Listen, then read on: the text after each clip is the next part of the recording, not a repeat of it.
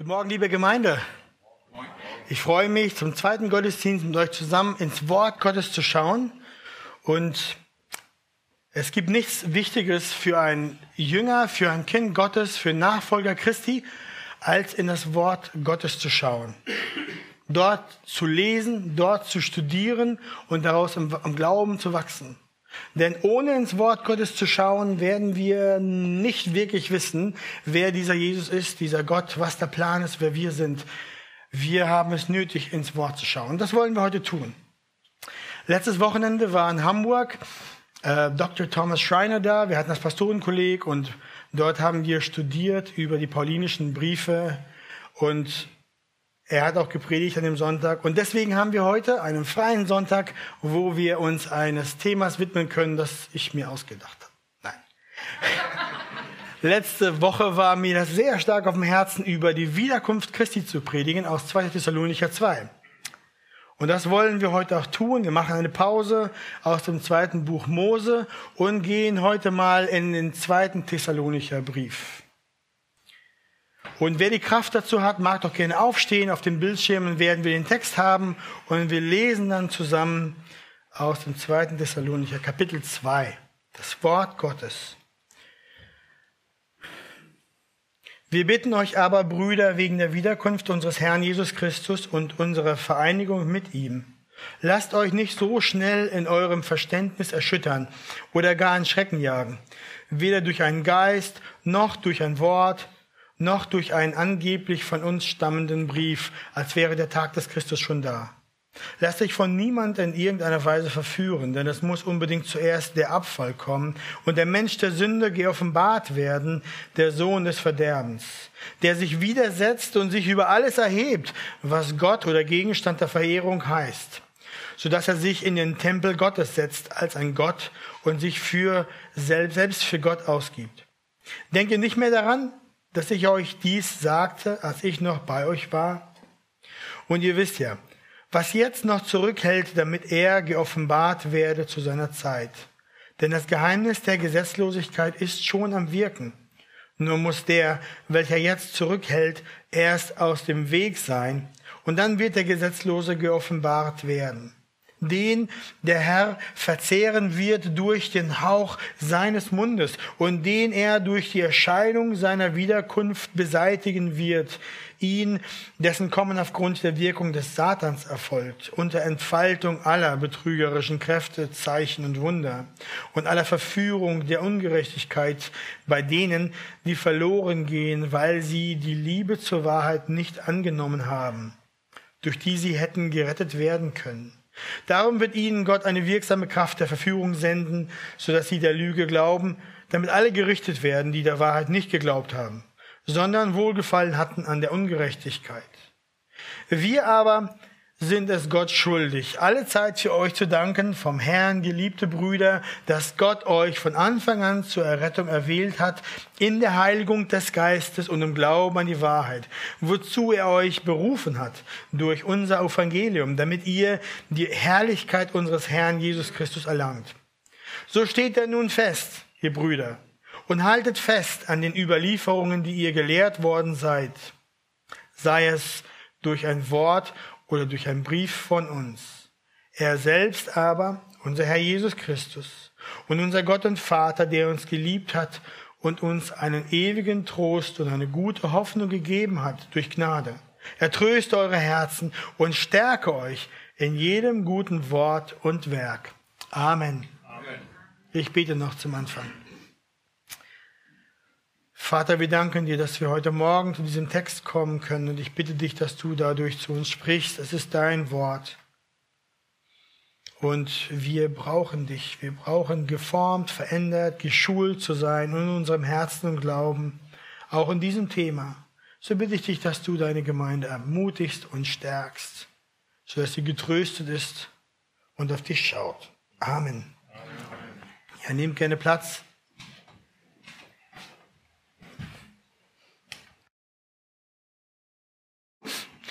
Der Titel der Predigt für heute Morgen lautet Unerschütterlich bis zur Wiederkunft. Ihr habt bestimmt schon von vielen Christen gehört, die um euch herum sind und die euch dann sagen, dass wir in den letzten Tagen sind, bevor der Tag des Herrn anbricht.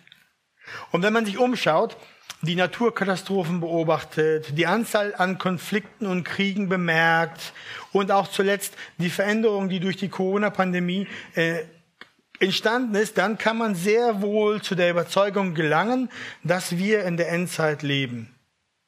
Und dies wirft dann unter den Christen erneut viele Fragen auf. Ob Jesus morgen kommt, wie die letzten Tage sein werden, wer denn der Antichrist ist und tausend anderer solcher Fragen.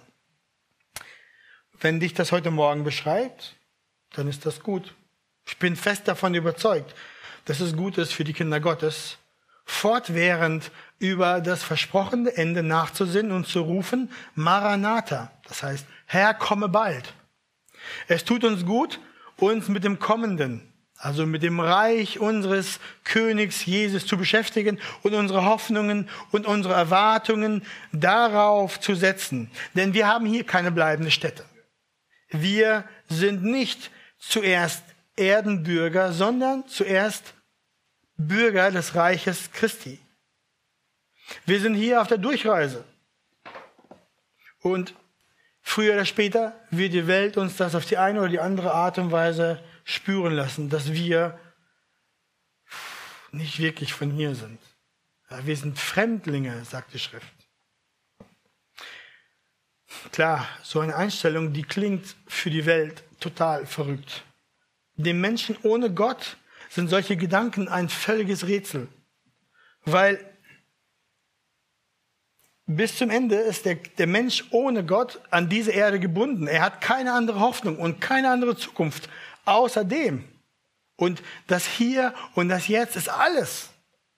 Eine Chance auf ein gescheites Leben, auf ein bequemes, erfülltes, freudiges Leben. Aber nicht so für die Kinder Gottes.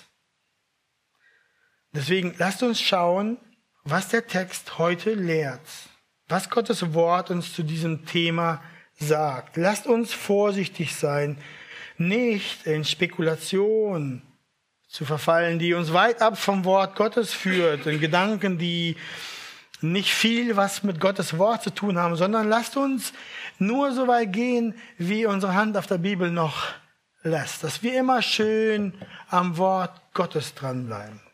Deswegen heute der Titel der Predigt, unerschrocken bis zur Wiederkunft Christi. Und der erste Punkt, seid unerschrocken. Paulus schreibt in diesem zweiten Brief an die Gläubigen in Thessalonich, wir bitten euch aber, wegen der Wiederkunft unseres Herrn Jesus Christus und unserer Vereinigung mit ihm, lasst euch nicht so schnell in eurem Verständnis erschüttern oder gar einen Schrecken jagen Weder durch einen Geist, durch ein Wort oder durch einen angeblich von uns stammenden Brief, als wäre der Tag des Christus schon da.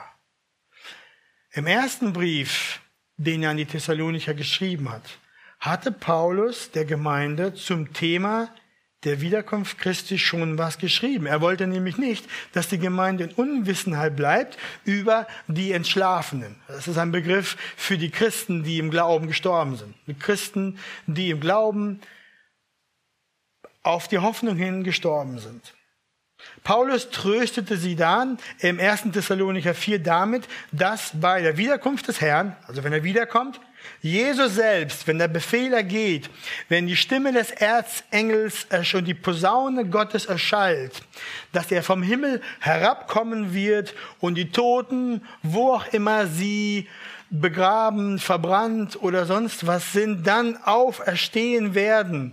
Und danach werden die noch Lebenden zusammen mit den Auferstandenen Jesus in den Wolken treffen, ihn dort begegnen, ihn dort willkommen heißen und dann für alle Zeit mit ihm sein. 1. Thessalonicher 4. Jetzt im zweiten Brief erklärt Paulus der Gemeinde, den Gläubigen in Thessalonik noch weiter. Denn es scheint, dass die Thessalonicher immer noch Fragen hatten über die Wiederkunft des Herrn. Sie glaubten nämlich, sie glaubten anscheinend, dass die Wiederkunft Jesu entweder schon geistlich passiert war oder aber jede Sekunde passieren müsste, weil sie in so einer Zeit der Verfolgung und einer Zeit des Leidens lebten. Und sie hatten eine große Unsicherheit. Ihr seht, die Ausgangssituation für uns heute Morgen für die Predigt ist nicht so unähnlich. Obwohl wir nicht direkt unseres Glaubens wegen verfolgt werden, sieht manch ein Christ in der Corona-Situation und in der Entwicklung der letzten Jahre in der Welt, in unserem Land definitive Anzeichen der Endzeit. Und die Frage kommt auf, was sollen wir tun? Wie sollen wir uns verhalten? Kommt Jesus morgen?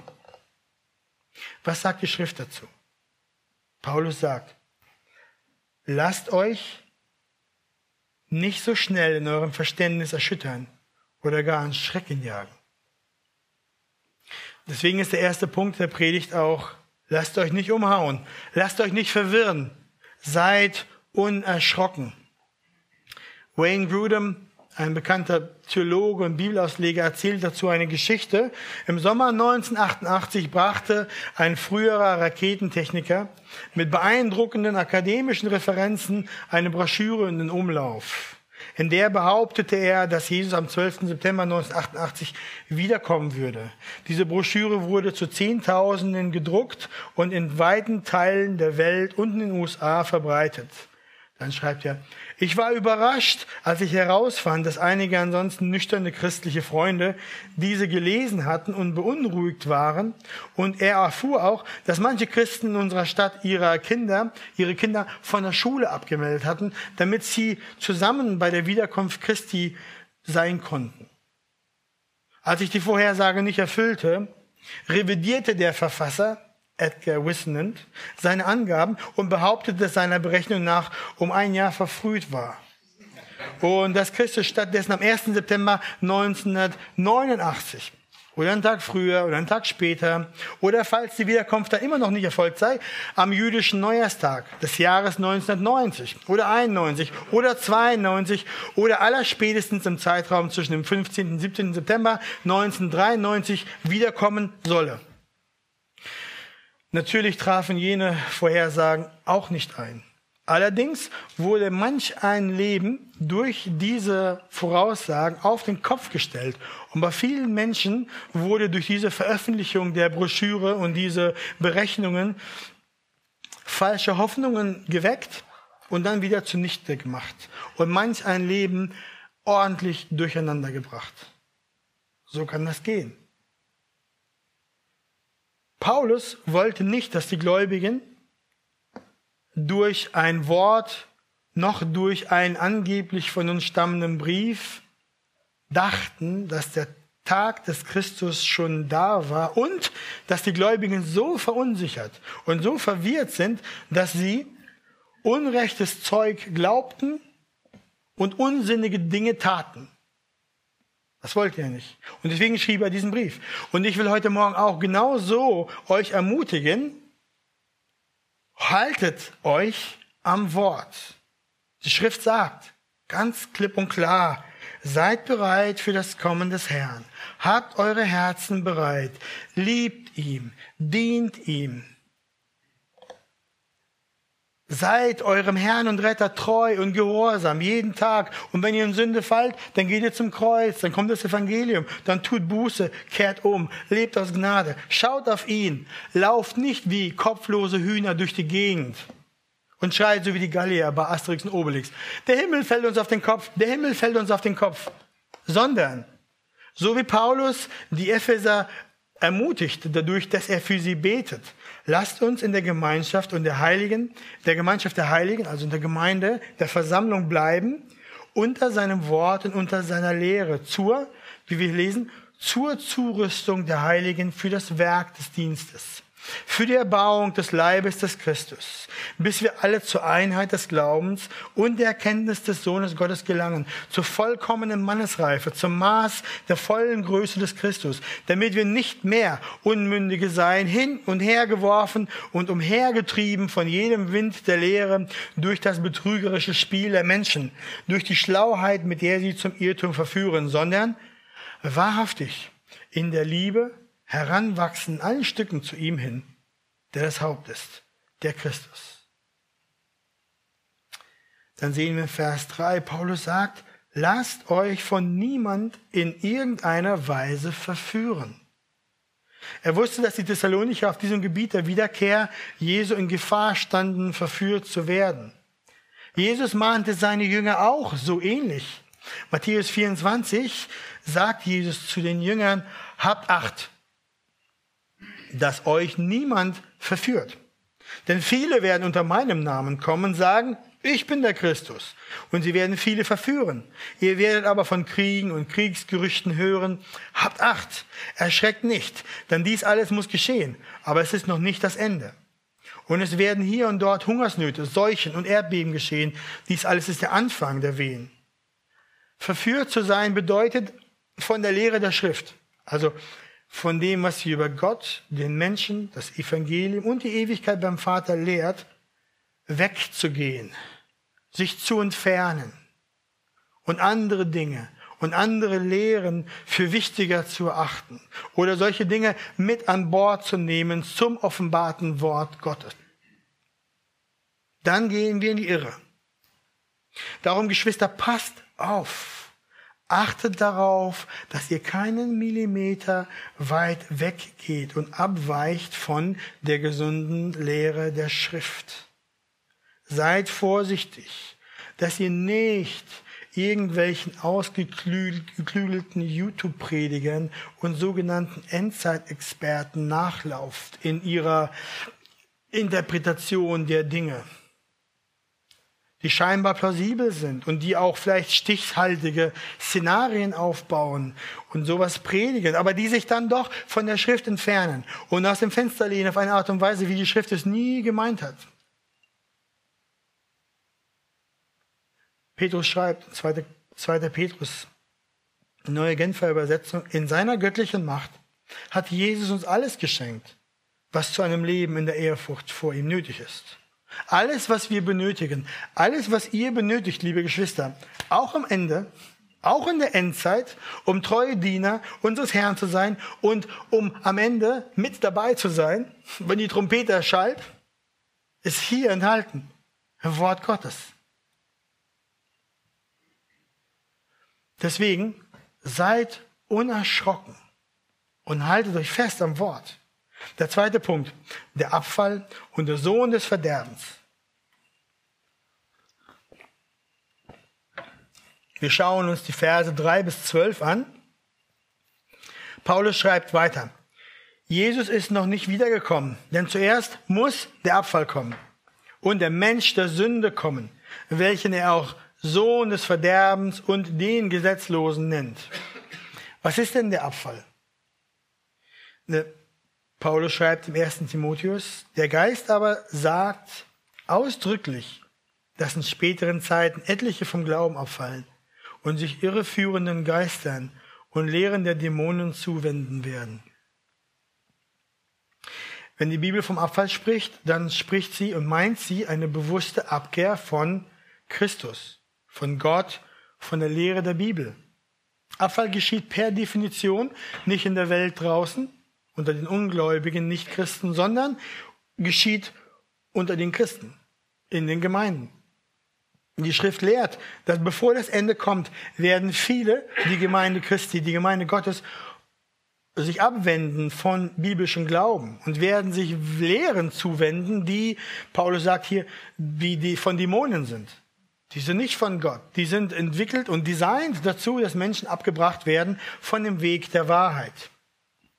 Und Jesus sagt auch in Matthäus 24, unter anderem ein Zeichen von diesem Abfall ist, dass in den letzten Tagen die Liebe zu Gott und zu den Geschwistern erkalten wird. Das heißt, der Abfall ist dadurch gekennzeichnet, dass Menschen sich abwenden von der orthodoxen, also Rechtgläubigkeit, von dem, was die Schrift lehrt, sich abwenden davon, sich zuwenden anderen Lehren und die wirkliche Liebe zu Gott und zu den Menschen erkaltet. Und dann sehen wir weiter. Was lehrt dieser Text uns über den Gesetzlosen? Der Gesetzlose widerspricht Gott, sehen wir in Vers 3. Der widersetzt sich Gott. Ich mache das mal wieder. Ich zeige euch mal diesen. Nee, das war der falsche. Hier. Da habt ihr den Text vor euch. Der Gesetzlose widersetzt sich Gott. Vers 3 sehen wir es. Er erhebt sich über Gott und setzt sich sogar als Gott in den Tempel Gottes. Er gibt sich als Gott aus. Vers 4. Er kommt als Werk des Satans. Also unterstützt durch den Feind Gottes, begleitet mit Kräften, Zeichen, Wundern und Verführungen der Ungerechtigkeit. Vers 9 und 10. Der Sohn des Verderbens wird noch von etwas oder jemandem zurückgehalten, sodass er noch nicht ganz offenbart, geoffenbart ist. Vers 6 und 7. Und letztendlich, der Mensch der Sünde wird vom Herrn Jesus beseitigt. Das ist Vers 8. Dieser Gottlose wird in der Bibel auch mit anderen Namen beschrieben. Ich gebe euch ein paar. Der Antichrist, 1. Johannes 2. Das kleine Horn, Daniel 7. Der König mit dem harten Gesicht, Daniel 8. Der kommende Fürst, Daniel 9. Das Tier aus dem Meer und aus der Erde, Offenbarung 13. Das scharlachrote Tier mit sieben Köpfen und zehn Hörnern, Offenbarung 17. Der falsche Prophet, Offenbarung 19 und so weiter. Es gibt noch eine Menge mehr. Aber wichtig zu beachten ist, dieser Antichrist ist der letzte Protagonist in der letzten Szene des Rettungswerkes Gottes. Das ist eine Person, die am Ende des Heilsgeschehens in der letzten Szene auftaucht. Und dieser Mensch der Sünde ist über die Jahrhunderte schon auf viele historische Institutionen und Menschen gedeutet worden. Ich gebe euch ein paar Beispiele. Manche haben gesagt, es ist die katholische Kirche, es ist der Papst, es ist das römische Reich, es ist die gefallene endzeitliche Form des abgefallenen Christentums. Manche haben auch gesagt, es ist Mohammed oder Napoleon oder Hitler oder Stalin und heute könnte man die Liste fortsetzen mit anderen Politikern oder Menschen, die diktatorisch herrschen. Zum Beispiel Menschen, die Gott entgegenwirken. Man könnte die Liste weiterführen. Und ich weiß, dass wir alle darauf erpicht sind, heute auch eine Person zu identifizieren und mit Namen zu benennen, wer denn der Antichrist ist. Manche sagen, diese Person steckt hinter dem sogenannten Great Reset und ist mitverantwortlich für die Entwicklung um Corona, Digitalisierung und globale Herrschaft. Ich erlaube mir dazu kein Urteil. Es mag sein. Die Christen vor uns waren oft in dieser Situation. Bedenkt, zur Zeit Neros, als die Christen verfolgt wurden. Die Christen waren sich todsicher, Nero ist der Antichrist und Jesus kommt. Die Christen, die sich zusammen mit ihren jüdischen Freunden im Keller vergraben und versteckt haben, vor Hitler, haben gedacht, Hitler ist der Antichrist. Jesus kommt. Und so weiter und so fort. Aber liebe Geschwister, was bringt uns das, den Antichristen beim Namen zu nennen? Bringt dich das im Glauben und der Nachfolge weiter? Wirst du den Antichristen aufhalten? Stehst du durch dieses Wissen irgendwie besser da? Hilft dir das? Bist du mehr bereit in deinem Herzen? Die Fragen auf all diese Antworten sind nein. Oder vielmehr, berauben nicht diese Spekulationen und Gedanken dich eher deiner Kraft, deines Eifers für dir in der Nachfolge Christi. Raubt es dir die Zeit, auf Jesus zu schauen, durch das Lesen des Wortes und durch ein unabgelenktes Gebet und Anbetung des Herrn. Also ich für meinen Teil kann sofort sagen, solche Gedanken und Spekulationen und viel Lesen und danach Sinn hat mich sofort meines unabgelenkten Gebetes und der Anbetung des Herrn beraubt. Es geht ganz schnell. Die Gedanken kreisen dann um ein bestimmtes Thema. Und dann verlieren wir andere Dinge aus dem Blick. Darum seid wachsam und passt auf. Der Gesetzlose macht sich selbst zum Gott. Das sehen wir in unserem Text auch. Und setzt sich in den Tempel Gottes. Manche Ausleger haben den Tempel Gottes als wirklich physisches Gebäude gedeutet. So, der wiederaufgebaute Tempel in Jerusalem. So, so legen manche Leute das aus. Aber wenn Paulus in den anderen Briefen über den, von dem Tempel Gottes diesen Begriff benutzt, dann spricht er ganz oft über die Gemeinde Christi. 1. Korinther 3, 2. Korinther 6, Epheser 22. Ich habe euch hier ein Beispiel mitgebracht aus 1. Korinther 3,16. Dort sagt Paulus, wisst ihr nicht, dass ihr Gottes Tempel seid und dass der Geist Gottes in euch wohnt? Er spricht hier über die Gemeinde. Wenn jemand den Tempel Gottes verdirbt, den wird Gott verderben. Denn der Tempel Gottes ist heilig und der seid ihr. Das Neue Testament zeigt auch, dass der Tempel Gottes nicht mehr ein Gebäude ist aus behauenen Steinen, sondern der lebendige Leib Christi und wir sind die Steine, die hereingebaut werden. Das heißt, es ist eher anzunehmen und besser passend, dass der Tempel Gottes die Gemeinde ist und dass dieser Gottlose, der sich dort als Gott offenbart, es auf diese Art und Weise tut, dass er einen Abfall herführt in den Gemeinden, dass die Gläubigen gehen und diesem folgen als Gott. Eher als dass er sich in ein physisches Gebäude setzt. Und dann sehen wir in Vers 6. Paulus schreibt dann, und ihr wisst ja, ich wünschte, wir würden es wissen, aber wir wissen es nicht so gut. Paulus schreibt, ihr wisst ja, was jetzt noch zurückhält, damit er geoffenbart wird zu seiner Zeit. Denn das Geheimnis der Gesetzlosigkeit ist schon am Wirken. Nun muss der, welcher jetzt zurückhält, erst aus dem Weg sein und dann wird der Gesetzlose geoffenbart werden. Wer oder was hält denn den Antichristen zurück?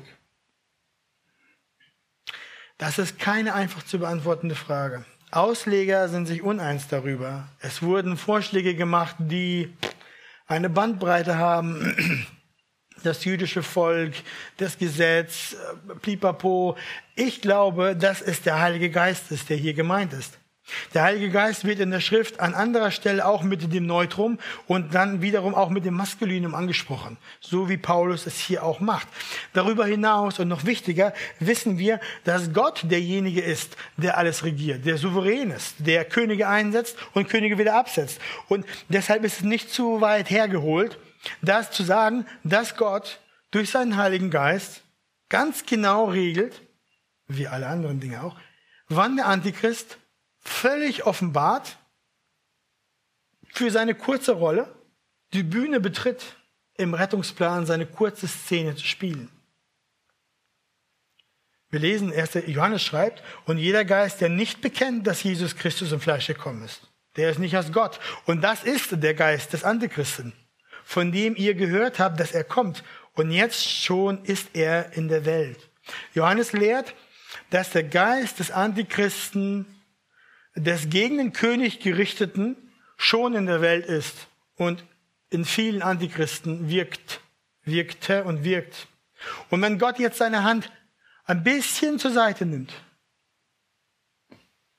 dann gewährt er, dass der Antichrist vollends offenbart wird dass der Sohn des Verderbens auftritt, dass der Mensch der Sünde auf die Bühne des Weltgeschehens kommt. So deute ich das, dass Gott, dass der da ist und weggenommen wird, der den Antichristen zurückhält, sodass er offenbart wird. Aber noch wichtiger als wie das genau passiert ist, dass wir merken und sehen, dies geschieht nicht so, dass Gott der Herr da überrascht ist und dass es ihm unbekannt ist, sondern nein, er regiert, er steuert, er hat es in der Hand. Weil wir sehen jetzt, wenn wir zu Vers 8 kommen, diesen, der Antichrist, und den der Herr verzehren wird durch den Hauch seines Mundes und den er durch die Erscheinung seiner Wiederkunft beseitigen wird.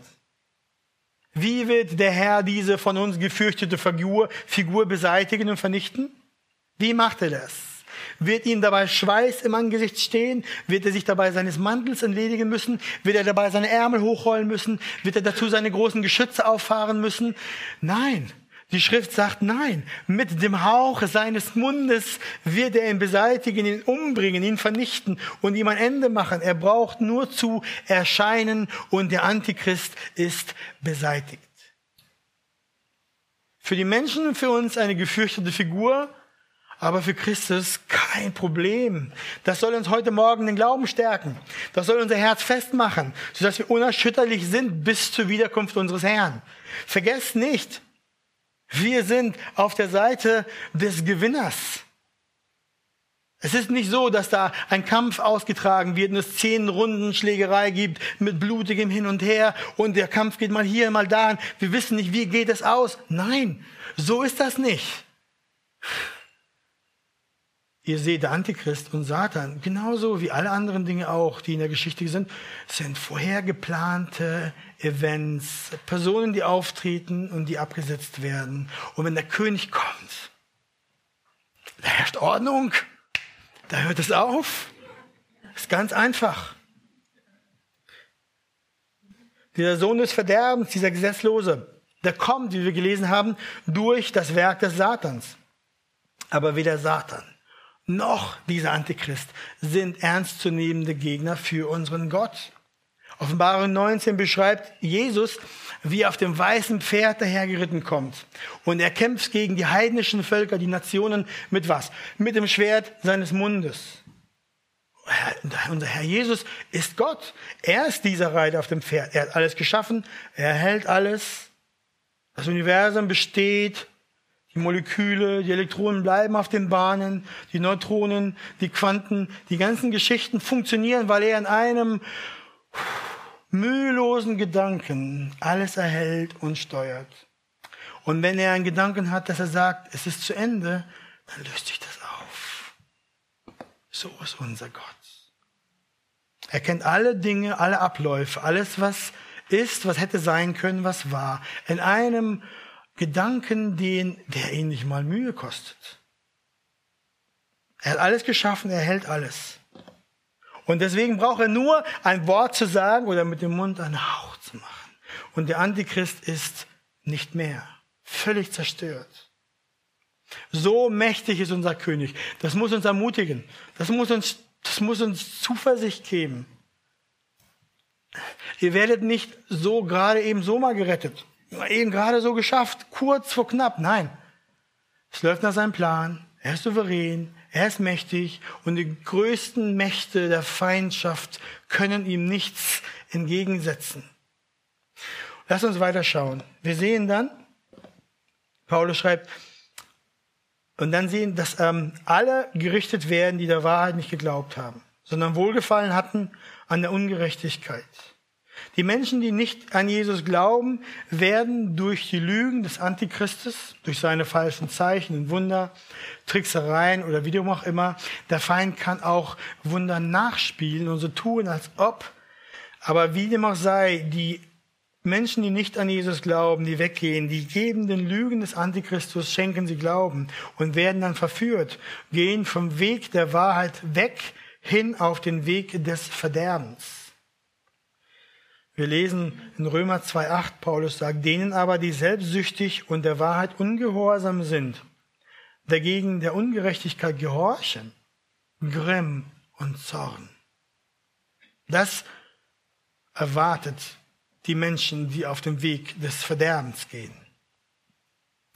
Deswegen, mein Freund, wenn du heute Morgen hier bist, bitte überhöre mich nicht. Es gibt nur zwei Wege, auf denen du gehen kannst.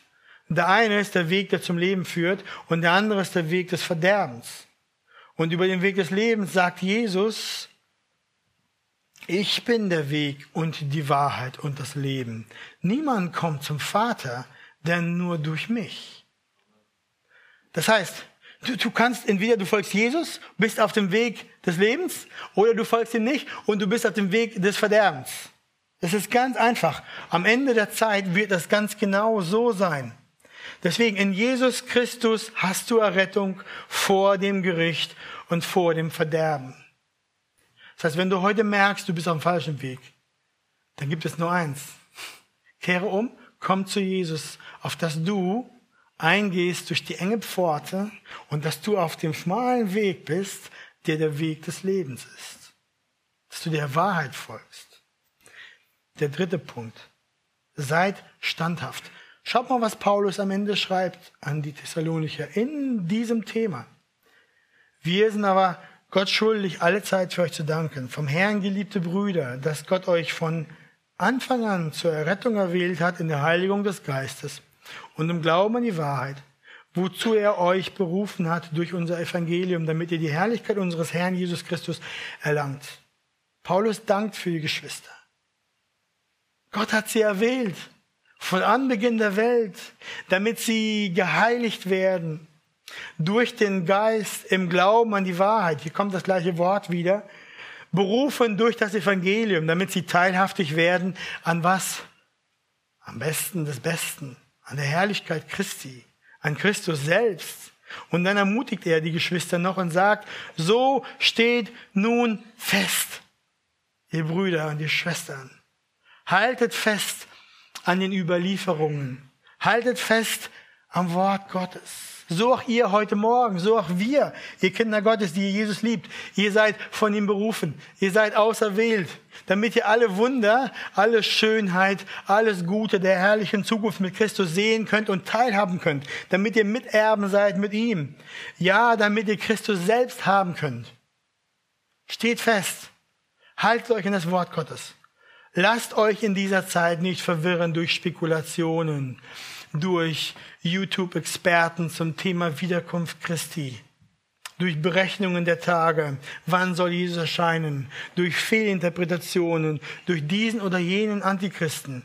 Und dann betet Paulus noch für die Geschwister und sagt, er selbst aber, unser Herr Jesus Christus und unser Gott und Vater, der uns geliebt hat und uns einen ewigen Trost und eine gute Hoffnung gegeben hat durch Gnade. Er tröste eure Herzen und stärke euch in jedem guten Werk, Wort und Werk. Was macht Paulus hier? Er ermutigt die Geschwister, festzustehen, er tröstet sie, er betet, er bittet Gott, dass Gott selbst sie tröstet und sie stärkt zu jedem guten Wort und Werk. Die Bibel sagt auf der einen Seite, der Tag des Herrn wird kommen wie ein Dieb in der Nacht. Auf der anderen Seite sagt der Jesus zu den Jüngern, ihr, wenn ihr die Tage seht, die Zeit seht, dann seht ihr, wenn die Feigen reif sind auf dem Baum, dann wisst ihr, die Zeit der Ernte ist gekommen. Genauso sagte er auch, es werden Hungersnöte kommen, Erdbeben, verschiedene Geschichte, der Abfall. Ihr wisst die Zeit zu erkennen. Das heißt, für die Ungläubigen, die draußen leben, heiraten, tanzen, jubeln, saufen und feiern, wird der Tag kommen wie ein, wird der Tag kommen wie ein Dieb in der Nacht. Für uns wird er nicht kommen wie ein Dieb in der Nacht, denn wir warten darauf. Das heißt, Paulus sagt, was sollt ihr machen? Steht fest. Seid unerschrocken. Bis zur Wiederkunft. Macht weiter. In gutem Wort und Werk. Wenn der Herr kommt, die Trompete erklingt, dann ist das gut. Dann soll euch diese Situation, der Moment finden, mit dem Werkzeug in der Hand, im Garten oder wo auch immer Gott euch hingeht, an der, am Werk. Da lässt ihr euer Werkzeug fallen Schmeißt eure Schürze hin. wir gehen zum Herrn. Er kommt. Und in einem Moment werden die bei ihm sein. Also, sollen wir rumrennen wie die, wie die Hühner durch die Gegend? Oh, der Tag kommt, der Antichrist kommt. Nein. Was sollen wir tun? Gegründet, fest am Wort. Mit der Hand immer schön an der Bibel. Wir gehen weiter. Wir machen weiter und sind ermutigt zu gutem Wort und Werk bis er kommt. Amen.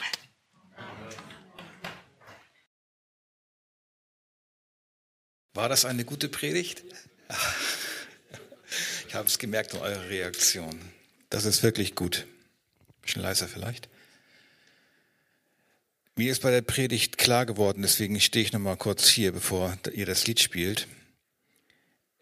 Mir ist nur klar geworden, die Gemeinde ist immer das Ziel des Feindes.